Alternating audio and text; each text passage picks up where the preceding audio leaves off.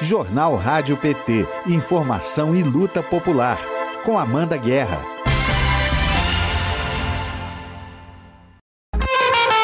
Conexión América Latina.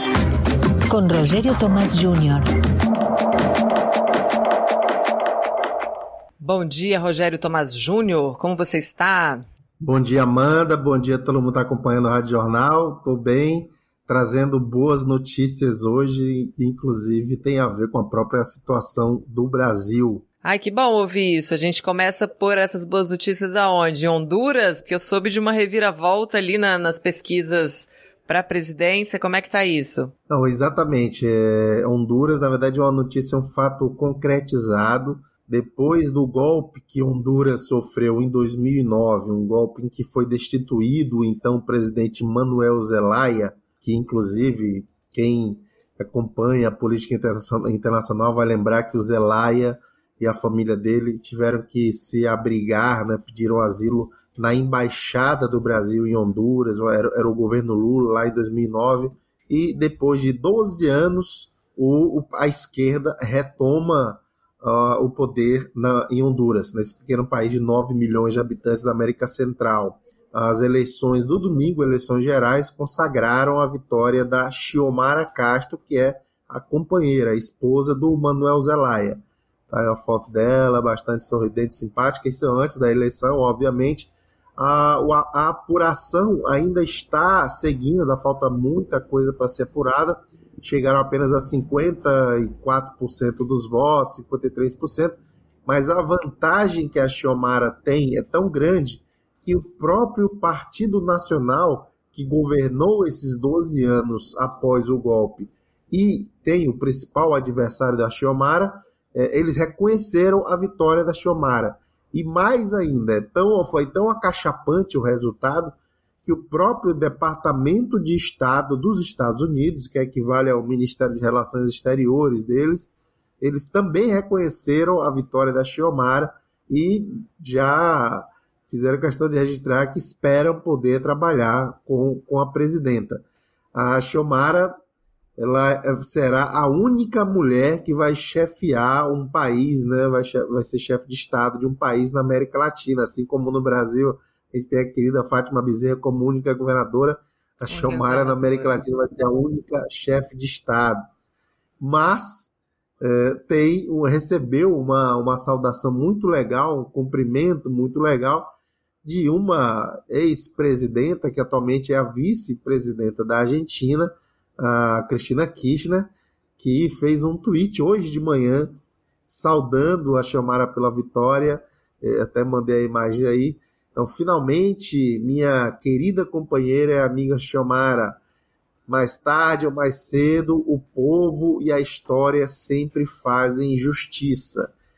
Começo da, da conversa que mantivemos na segunda-feira, ontem, com Xiomara Castro de Zelaya, primeira presidenta eleita da história da, da, da República de Honduras, né? e de fato, a primeira mulher a ser eleita presidenta nesse país, que é inclusive foi algo que a nota do Departamento de Estado dos Estados Unidos também destacou, parabenizou esse fato.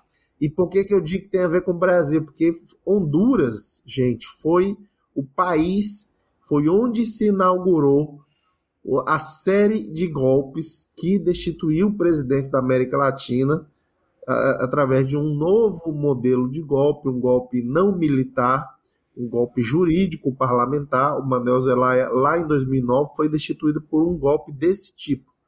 E aí, três anos depois, aconteceu no Paraguai e mais quatro anos depois aconteceu no Brasil contra a presidenta Dilma. Então, quem sabe ano que vem a gente recupera também a nossa normalidade democrática, nosso, o respeito à vontade popular com a eleição do Lula. E aí seria muito legal ter a Xiomara presidenta de Honduras e o Lula em 2023. Tomara, falta muito, mas vamos torcer e trabalhar para isso. Presidente do Brasil e se reencontrando com ela e com o Zelaya nessa, nessa virada que a vida vai. Já, já deu em Honduras e vamos uhum. ver se, se vai dar também no Brasil, né? Excelente esse, esse resgate aí também, né, da série de golpes, né, jurídicos, que agora é outra modalidade também. Eu queria fazer outro resgate também. A gente já teve na América Latina três presidentas ao mesmo tempo, né, na época do, do Chile com a Bachelet, a Cristina Kirchner e a Dilma aqui no Brasil, que a gente volte a evoluir e ter mais mulheres também aí na liderança. Me fala como é que tá o Chile, né? Que a gente tá nessa agonia de Chile tem umas semanas aqui que a gente vem falando sim, de como sim. tá evoluindo é, essa corrida no Chile. O que que você tá, o que que você pra gente hoje, Rogério? Boas. Também também temos Oba. notícias boas. Uh, lembrando, o Chile vai fazer a sua eleição, o segundo turno da eleição presidencial, agora no dia 19 19 de dezembro. 19, né? Toda vez você dezembro. confunde 16 com 19, mas é, é 19. São tantos processos eleitorais que aconteceram nessa reta final do ano, teve Venezuela, enfim. Mas é, vai eleger, vai às urnas novamente. A boa notícia é que o Gabriel Boric está liderando as duas pesquisas que saíram sobre o segundo turno até agora. Na pesquisa do Pulso Cidadano, Pulso Cidadão em português, ele tem uma vantagem assim gigantesca. Em votos válidos, 62 a 38. Em votos de a intenção real de voto seria, é, acho que, deixa eu pegar aqui os dados, 40 a 24, arredondando já. E aí essa essa pesquisa é muito alentadora lembrando que o Boric saiu atrás, né? No primeiro turno, José Antônio Castro, candidato da extrema-direita, amigo do Bolsonaro, pinochetista, venceu a diferença, dois pontos de diferença, a, a eleição, com dois pontos de diferença, e todo mundo esperava que essa vantagem se, se mantivesse logo no início da disputa. Mas o fato é que o Boric está fazendo uma linda campanha no segundo turno, está percorrendo o país inteiro, e, pelo que parece, está conseguindo convencer parte do eleitorado de outros candidatos da direita. Para dar um exemplo, vários candidatos declararam apoio os de esquerda e os partidos, os candidatos e partidos de esquerda declararam apoio ao Boric imediatamente, dois, um, dois, três dias depois o resultado do primeiro turno. É, isso não aconteceu com o Cast por exemplo, o Sebastian Sichel, que é, era o candidato do governo, o candidato de direita neoliberal do, do, do presidente Sebastião Pinheira, ele colocou uma lista de nove compromissos para o Cash assumir, para ele, Sichel, declarar apoio. E o Cash rejeitou, disse que não. Agora, os compromissos é coisas elementares, por exemplo, respeito aos direitos humanos, esse tipo de coisa, assim compromisso com, com a diversidade, respeito aos direitos da diversidade, enfim, coisa assim que o Cash não aceitou. Então ele prefere manter mesmo a sua postura de extrema direita sem dar nenhuma inflexão ao centro, à esquerda, a civilização, para dizer assim, né? Ao básico, e... né, Rogério? Respeito aos direitos humanos. Ele diz, não, não vou. Exato. Mas tá um horror. Tem... Aí, a gente tem pergunta enfim, é, aqui. Aí... Ai, desculpa. Não, não, não só para complementar, tem uma outra pesquisa, mas aí é bem uhum. suspeita, publicada pelo jornal El Mercúrio, principal jornal diário do Chile, impresso, mas é um veículo historicamente ligado à direita e apoiou o golpe de 73, o golpe do Pinochet. Esse, esse, o jornal publicou uma pesquisa que a situação é bem apertada. 44 a 41%, 44 para o Boric e 41 para o Castro. diferente em isso. Votos válidos, é, é, em votos válidos seria 52 a 48. Enfim, é, pelo menos eles não conseguiram sequer esconder nem no Mercúrio que o Boric está na frente. Então, um cenário positivo. Vamos ver até semana que vem como é que vai ser. Semana que vem a gente fala de novo aqui, atualizando, mas por enquanto a situação é boa. E tinha pergunta aí, não é isso? Tem pergunta para você do Luiz Felipe Peralta. Ele quer saber é, se você tem conseguido acompanhar o sétimo encontro do Grupo de Puebla e se pode falar sobre as participações da presidenta Dilma e do Lula.